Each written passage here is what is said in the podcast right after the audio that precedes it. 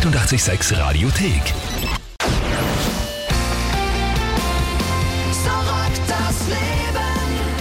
Mit mir Beate Panschur und jetzt, ich habe es ja versprochen, das ausführliche Interview mit den Walking on Cars. Die waren am Samstag in der Grellen Forelle. Das war wirklich ein sehr, sehr cooles Konzert. Es ist eine Band, die wirklich voller Liebe und voller Energie steckt. Die wirken auch, ja generell auch so ein bisschen wie eine Familie, wenn man mit denen redet. Und das neue Album Colors, das ist jetzt äh, doch schon ein paar Tage heraus. Und Song der Colors heißt, gibt's auf diesem Album eigentlich nicht und deshalb ist es natürlich einmal eine der ersten und wichtigen Fragen gewesen an die Band, an die Walking on Cars. Was ist denn jetzt eigentlich so die Geschichte hinter dem Albumtitel Colors? We treated this album like as a, like a song by song basis. Every track was so different from from all the others. The colors kind of felt like the right title to kind of tie it all together. So colors just felt like a nice rounded title to to, to bring it all together. And in Austria, we have guest books with very funny questions like, um, what is your favorite song and what color are you? So, what color are you? What color am I? Ooh, I'm gonna go blue. I'm green. Um, I read. Okay. Yeah. Now I'm going to play my favorite track of your new album. It's called Two Straight Lines. And we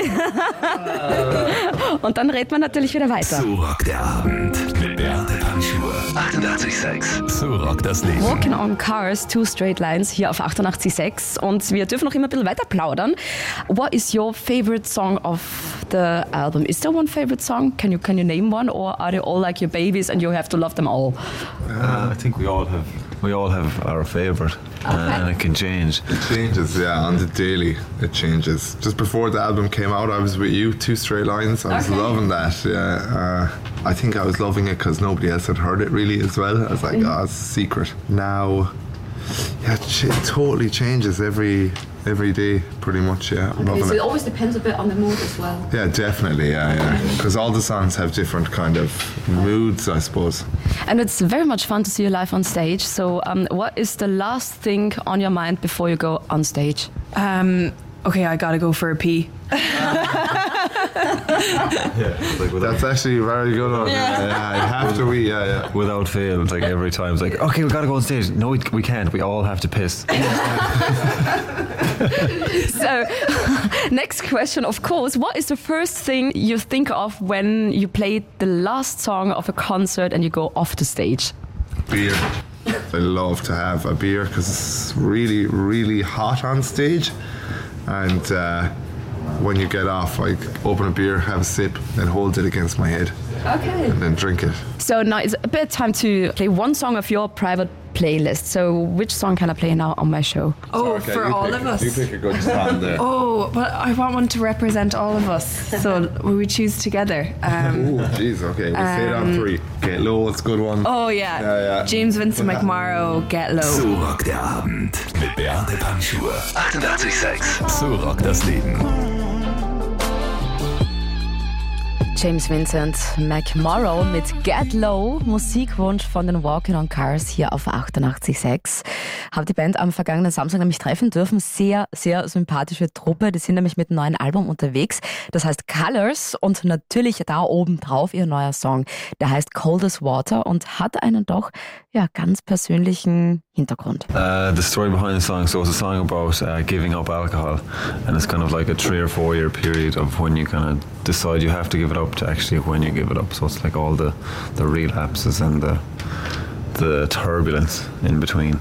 Um, and it's funny, like we wrote this song just after the release of the last record, so we've been sitting on this track for three years.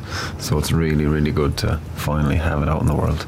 Okay, so it's very private as well. It is, yeah, yeah, yeah.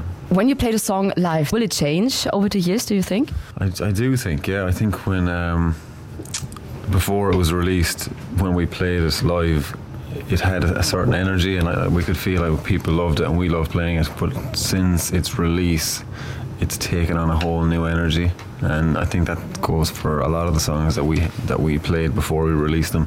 When people know them and kind of like can relate to them and like have listened to them at home in their bedrooms whatever, and then they come to the show, they're like, it's just a huge thing. And before I'm going to play um, that song, I need something from you.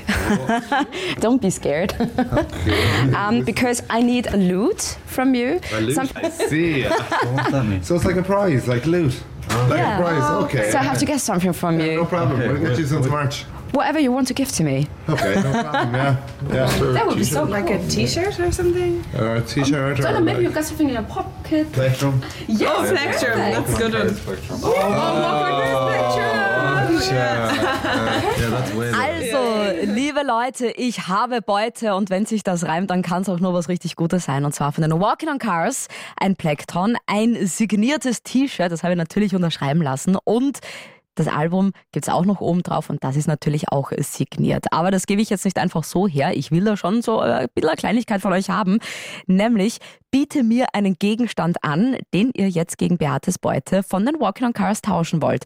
Kann sein, was nicht, ein Kerzenständer oder Socken mit einem Katzenmuster drauf oder vielleicht eine Didelmaus, die schon ganz verstaubt am Kastel oben ist. Gegen einen Gegenstand tausche ich meine Beute von den Walking on Cars. 24 Stunden sind ab jetzt Zeit. Foto vom Gegenstand einfach über WhatsApp schicken. Die Nummer ist die 0676 83 88 6100. Oder was natürlich auch geht, eine Nachricht über Instagram schicken, weil in der Story, da gibt es natürlich auch ein wunderschön abfotografiertes Foto von meiner Beute. Und die aktuelle Single von den Walking on Cars geht's jetzt zu euch. Sehr geniale Nummer. Hier ist Coldest Water.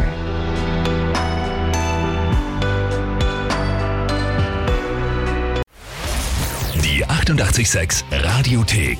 Jederzeit abrufbar auf radio886.at. 886! 886